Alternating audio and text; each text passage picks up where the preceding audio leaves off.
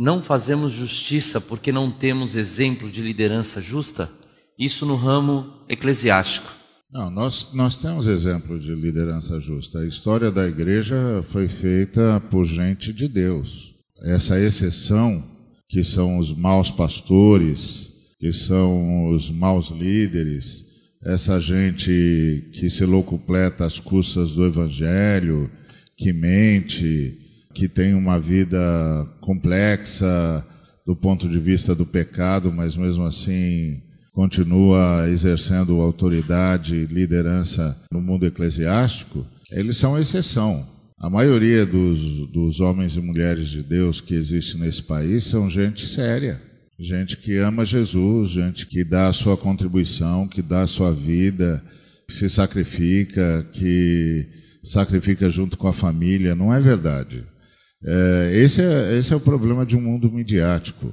O problema do mundo midiático é que a mídia vende uma imagem falsa da sociedade. A mídia passa para o espectador, o telespectador, a ideia de que a verdade e a realidade estão expressas por meio da mídia. E não é verdade. A mídia é seletiva, a mídia é um negócio nesse país, é um negócio sórdido, é um oligopólio, ele, ele só manifesta aquilo que dá retorno para os senhores da mídia. Não há democracia midiática nesse país. Os meios de comunicação, que são uma concessão, na verdade são exploradas por oligopólios, dominados por forças políticas retrógradas, escravocratas. E aí, como o nosso nível de educação formal é muito baixo, inclusive faz parte de uma orquestração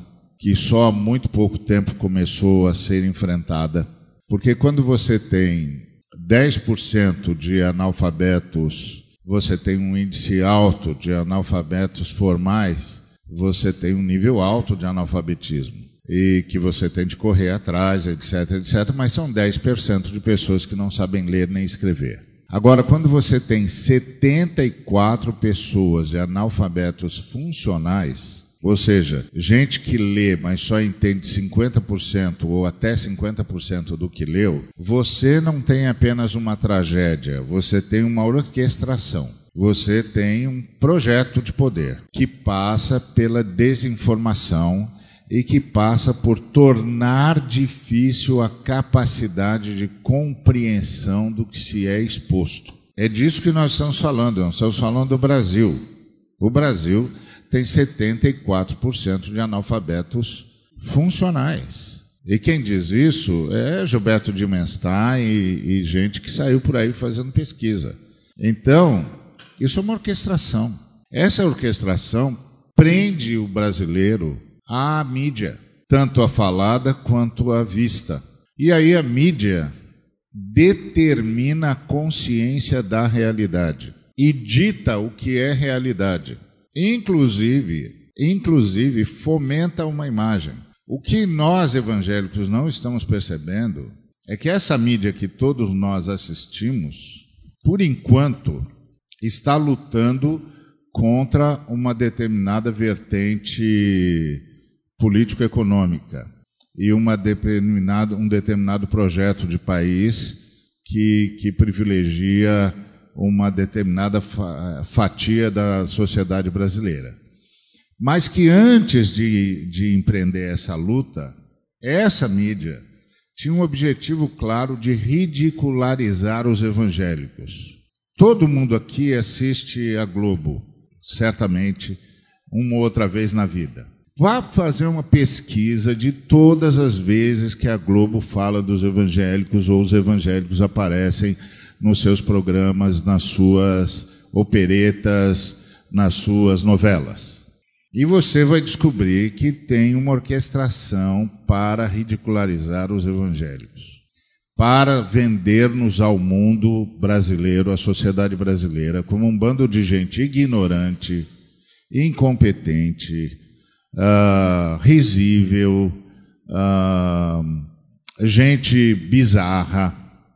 Mas todos os evangélicos continuam assistindo, continuam assistindo, continuam comprando, continuam uh, uh, ligando seus aparelhos, deixando seus filhos expostos àquela porcaria, até que eles consigam o que eles querem: nos ridicularizar ao máximo possível e imaginário. E depois nós vamos dizer que estamos sendo injustiçados. Não, nós não estamos sendo injustiçados.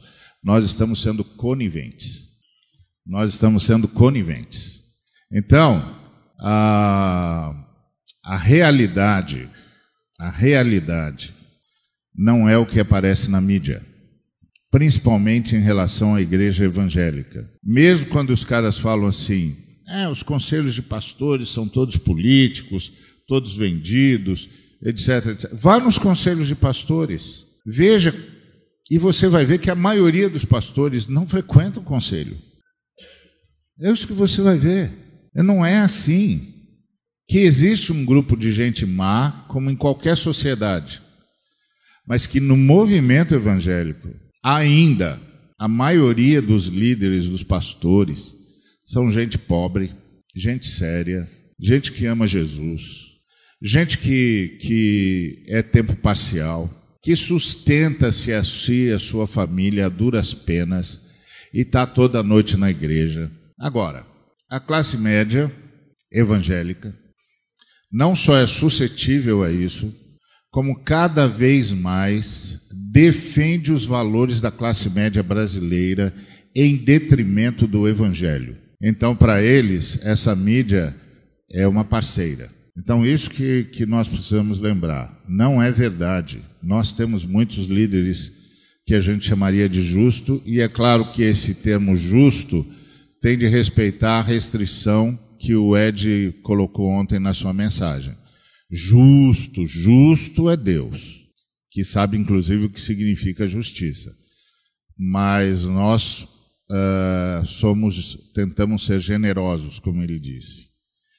Então, é isso que eu queria dizer. Eu acho que uh, não é verdade. Nós, nós temos muito exemplo de gente que se sacrifica, que é generosa, uh, que quer que todo mundo desfrute de tudo que Deus é e de tudo que Deus doa. Bom, eu também concordo com a Ari a respeito disso, a respeito da, da mídia, mas assim, nós podemos citar vários nomes que são líderes para nós, ou para mim pelo menos, justo, né? E eu queria citar alguns, né? É, um deles é José Dilson. Ele não trabalha no Brasil, ele trabalhou no Senegal, foi preso, por ajudar crianças e por ser um país muçulmano, ele sofreu grandes dificuldades. Porém, ele dentro da cadeia, ele construiu uma cela melhor para os presos. E esse cara, quando ele foi liberto, o próprio delegado disse que a cadeia tem um, um divisor de águas. E esse divisor chama José Dilson. Esse cara é um exemplo. Não está longe dos exemplos dos pastores do sertão, que dão a vida pelo sertanejo, né, que caminham junto com a pobreza, com a desgraça é, dessa desigualdade no nosso país. Né, junto com ele, tem pastores ribeirinhos, que são, de verdade, muitas vezes eles não vão aparecer em lugar nenhum, não tem visibilidade para a sociedade mas para Deus tem uma grande visibilidade. Pessoas que vivem entre os pobres das favelas, né? Como a gente poderia citar aqui o Pedro do Borel, né? A própria Adriane, dentista que dá a vida pelas crianças do Gramacho, são pessoas que lutam, talvez por uma justiça, mas lutam também porque acredita que esse Deus é generoso e esse Deus é é aquele que faz com que a gente se constranja por causa do seu amor e a gente divida a nossa vida. Porque o que significa justiça não ser dividir a vida com aquele que não tem nada? Para mim, isso é um sinal de justiça. Pode não ser completa, mas é sinal de justiça quando a gente divide a vida com aquele que não tem nada e com aquele que está morrendo. Então, a gente poderia citar o Ronaldo Lidoro entre é, os índios, a gente poderia citar outros, né, como o próprio Fabinho e o pessoal que faz parte da mesa, que são exemplos de liderança justa, ou que pelo menos lutam por isso. Então existe ainda um remanescente. E é interessante que quando um profeta ele diz, ó, oh, eu estou sozinho, como exemplo. Deus fala para ele assim, ó, oh, você não está só. Existe alguém junto com você. Você não enxerga, mas existe. Então, quando nós estamos no meio do furacão, nós achamos que somos só nós. Mas quando a gente levanta a cabeça, a gente ainda vai ver que tem gente lutando pela justiça, tem gente lutando por coisas é, boas na sociedade brasileira e que está tendo uma desenvoltura gigantesca na área onde ele está atuando. E são pessoas que muitas vezes não vão ter visibilidade nenhuma, mas estão lá lutando pelo que eles acham que é justiça e que, na verdade, fazem toda a diferença onde eles estão. Né? Eu acho que tem N pessoas aí que a gente poderia citar. E no meio de vocês, no meio da gente, se nós estamos aqui ouvindo, é porque nós queremos lutar pela justiça. Então você faz parte dessa história de tentar mudar a realidade do nosso país. Você faz parte disso. Os rabinos, eles têm uma tradição que interpretam aquela experiência de Abraão intercedendo por Sodoma e Gomorra, quando Abraão está dizendo a Deus: Mas se, se encontrarmos 50 justos, mesmo assim o Senhor vai destruir, se encontrarmos 40, 30, e ele chega em 10. E a partir de então, os rabinos dizem que Deus não destrói o mundo porque existem pelo menos 10 homens justos. E eles criaram a expressão Minyan, a lei do Minyan, para uma atividade ser considerada oficial numa sinagoga, há necessidade de pelo menos dez homens. Uma reunião com quatro, cinco, seis pode acontecer, mas ela não terá um caráter oficial porque não conseguiu reunir o Minyan, o mínimo de homens justos para dar a consequência àquela reunião. É a ideia de que para cada sociedade injusta e para cada organização ou para cada segmento ou grupo humano injusto, se você não tem um mínimo de pessoas justas, aquela instituição, aquela organização, aquela sociedade, aquele grupo está fadado à destruição. Não é possível reverter do injusto para promover justiça então, é, Deus promove o julgamento daquela realidade e, e a, a, leva à extinção. É essa a ideia que está presente ali. Então, de fato, nós ah, precisamos buscar referências de justiça em todos os horizontes dos nossos relacionamentos. Para identificadas as injustiças ou as manifestações da injustiça, mobilizar as pessoas que têm uma índole na direção da justiça para que elas promovam movimentos capazes de influenciar o todo, mas sem um mínimo de, de força e de agentes e de atores a favor da justiça, de fato fica muito complicado reverter quadros. Ah, o que eu acho também é que a nossa realidade nas nossas instituições chamadas cristãs evangélicas elas sofrem nos dois extremos. E, e há duas situações onde é muito difícil uma pessoa lutar pela justiça. É quando ela está numa vulnerabilidade tal em que ela precisa lutar pela sua própria sobrevivência. Ela não tem tempo, ela não tem energia emocional, ela não tem força, ela não tem recurso, ela não tem condição de pensar em justiça. Ela está lutando pela sobrevivência. O que ela consegue, e que é um fenômeno das classes ah, vulneráveis ou dos ambientes de vulnerabilidade e necessidade humana, elas conseguem a solidariedade com quem está próximo. Ah, quem está num campo de concentração ajuda quem está na mesa do lado, quem está no beliche do lado, no chão ao lado, quem está ferido ao lado. Mas é muito difícil num campo de concentração em que você está lutando pela sua sobrevivência você pensar em justiça e pensar em que campo de concentração é algo que jamais deveria ocorrer e que a, a guerra tem conotação, etc.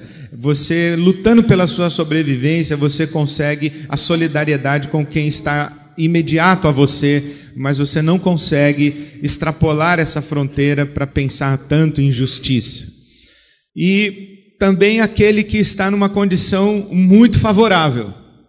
Ele é tão apegado ao seu status de conforto e à sua condição de poder que ele não pensa mais em justiça, ele pensa na manutenção, na preservação e na ampliação dos seus privilégios. O que significa que nas duas pontas nós não temos pessoas interessadas em justiça.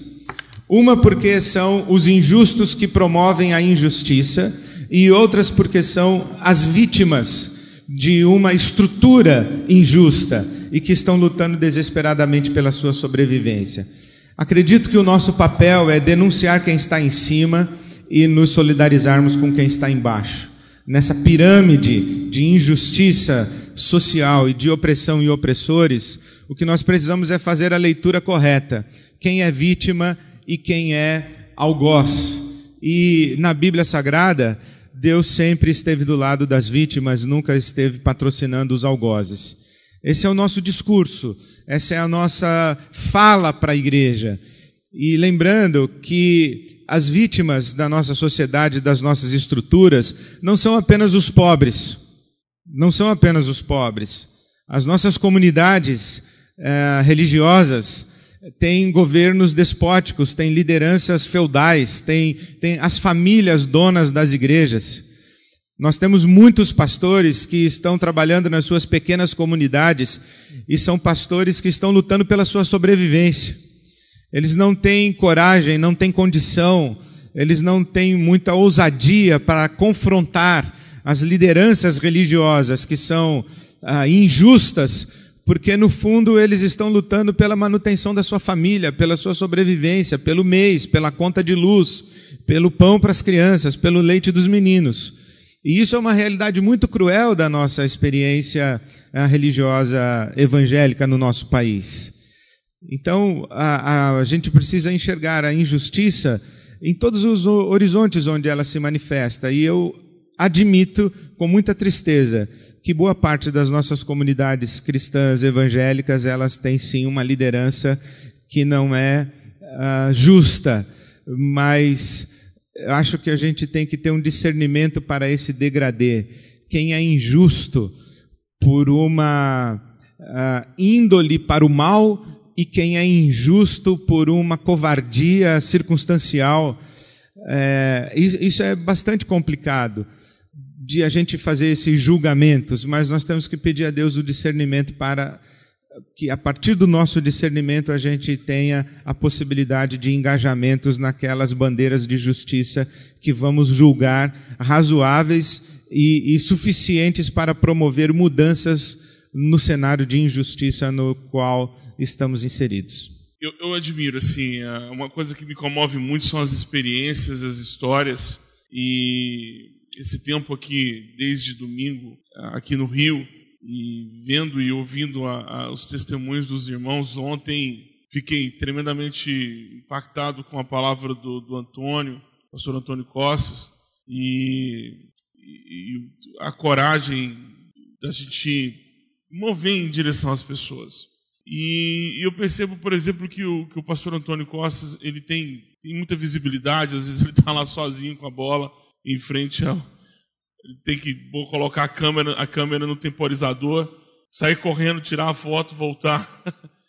Vi isso, ele fazendo isso às vezes lá em Brasília, com três, quatro pessoas. Vejo também o pastor Luiz Aurélio, o pastor Flávio Alcântara, dois pastores de comunidades carentes, pobres lá em Goiânia, que resolveram ainda no tempo de seminário, somos contemporâneos, a pegar um Corsa hatch, subir a BR-153 a Belém, Brasília e levar pão e água para os andarilhos. E vi outras pessoas, como a irmã Angelita de São José, ela não é, esse é o sobrenome dela, sair todos os domingos à tarde e atravessar a cidade numa comunidade, levar a palavra de Deus, consolo e amor às pessoas e essas pessoas elas não possuem visibilidade, mas elas estão afetando pessoas. Eu acho que o que a gente precisa é redimensionar ou reestabelecer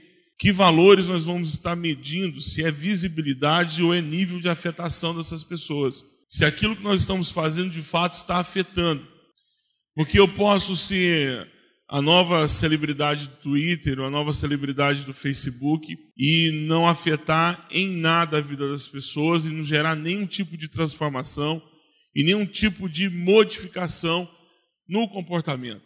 Eu acho que é, nós temos exemplos, sim, de liderança justa. Na sua igreja você tem exemplo disso. Na sua comunidade você tem exemplo disso. O problema talvez é que a gente queira que essas pessoas que são os nossos exemplos tenham o mesmo espaço que as pessoas que nós achamos que não dão exemplo têm.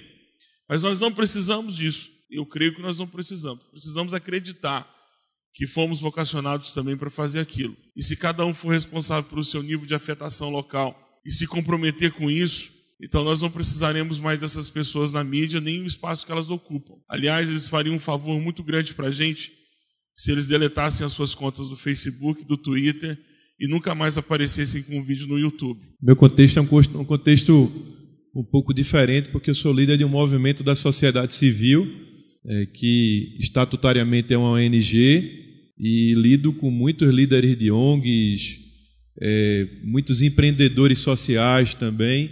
E assim, a, a, minha, a minha impressão é aquela: lembra daquele carro que você nunca via na rua até a hora que você comprou o carro? Aí quando você compra, é impressionante que em cada canto que você chega, o carro que você comprou está lá. É, mas é exatamente é, essa pergunta sobre se existe exemplo de liderança justa, é porque a gente não está no meio, a gente não está perto, a gente não está lá no front, a gente não está lá na ponta. E quando a gente vai para a ponta, a gente vê a quantidade de guerreiros que estão lá na ponta, que estão lá às vezes, muitas vezes sozinho, muitas vezes tocando um barco muito maior do que a capacidade dele humana, e aí já acabou casamento, já acabou saúde emocional, já acabou a, o pouquinho da grana que tinha, o sonho está só no, no retrovisor do passado, e ele está ali só na graça realmente. E, na verdade, quando a gente conversa com essas pessoas, e eu converso com muitos no meu dia a dia, o que mais falta a eles é o reconhecimento de que eles são exemplo de liderança justa. O que mais falta a eles é o carinho da comunidade para dizer: você é um cara que inspira a nossa vida e a nossa comunidade. Porque, assim, é, é os, os púlpitos mais conhecidos, falo de igreja, e os holofotes mais conhecidos no terceiro setor, essa galera já tem seu público, já tem seu público da internet, já tem seu público da comunidade, já tem seu público do auditório. E não venham me dizer que ser amado, ser querido e não ser reconhecido não é bom e que não faz você continuar algumas milhas, porque faz você continuar algumas milhas. Também é palavra de Deus na sua vida. O que a gente precisa mais é não é avaliar se existem lideranças justas, porque existem é reconhecê-las, honrá-las e apoiá-las. É, tá cheio assim. Eu sou do Nordeste brasileiro, eu sou de Pernambuco, Recife, rodo o meu estado, rodo o Ceará bastante, rodo o Rio Grande do Norte, e a quantidade de gente que está lá na ponta, assim, fazendo trabalhos fantásticos. Esses caras desenvolveram, esses caras, essas mulheres, suas instituições, desenvolveram tecnologias sociais com muito baixo custo. Por quê? Porque tem muito pouca grana. O nível de criatividade desse pessoal é um negócio assustador. Né? Desenvolvem projetos com muito baixo custo, porque tem que ser assim, eles não têm grana. Segundo, com muito nível de engajamento da sociedade, eles conseguem engajar de forma assim, porque estão vendendo sonho. Não tem púlpito, não tem holofote, estão é, vendendo sonho. E sonho vendido, quando é genuíno, todo mundo compra. O que falta a eles é a terceira perna, que é a visibilidade. Porque quando você tem grande processo de criatividade, quando você consegue grande nível de engajamento, acaba ainda faltando a terceira realização da pessoa, do trabalho, da vida, do legado, do ministério, que é o reconhecimento.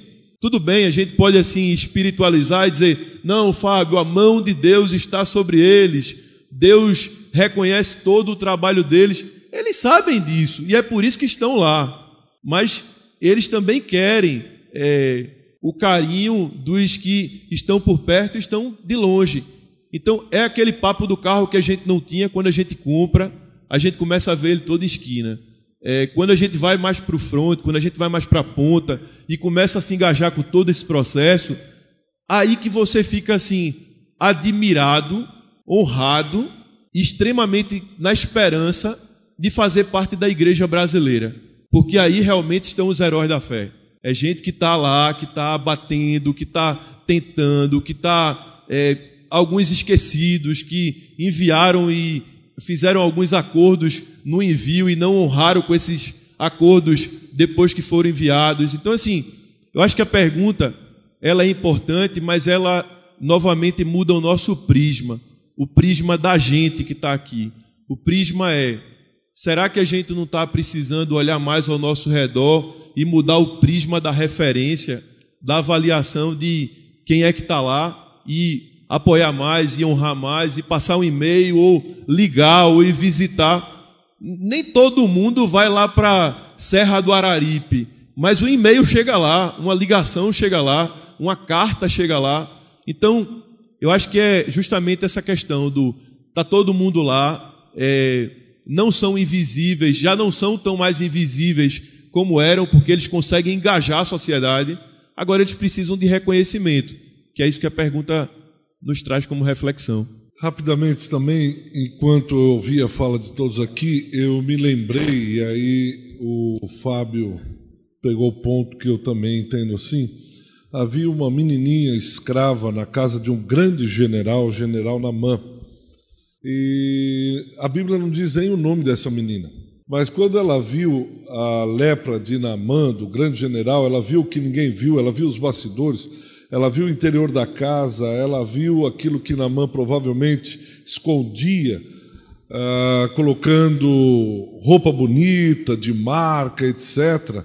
Ela falou: Olha, tem profeta em Israel. Se esse homem conhecesse, ou batesse um papo, tivesse um aconselhamento com o profeta Eliseu, a coisa vai mudar.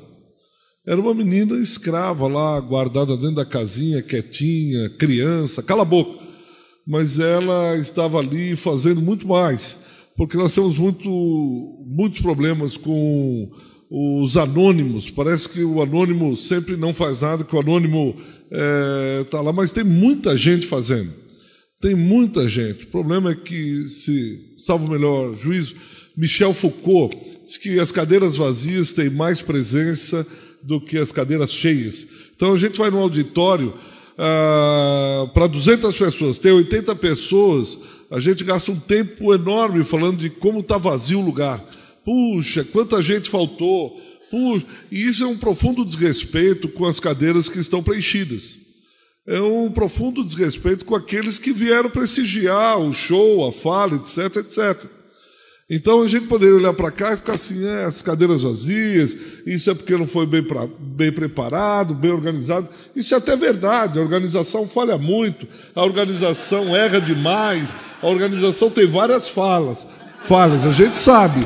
Mas também tem muita coisa boa, tem o Fábio, o Ed, o Paulo, eu, o Jaco, o Ari, tem coisa boa. Não é só coisa ruim na não mesa. Não bate palma não. não bate palma.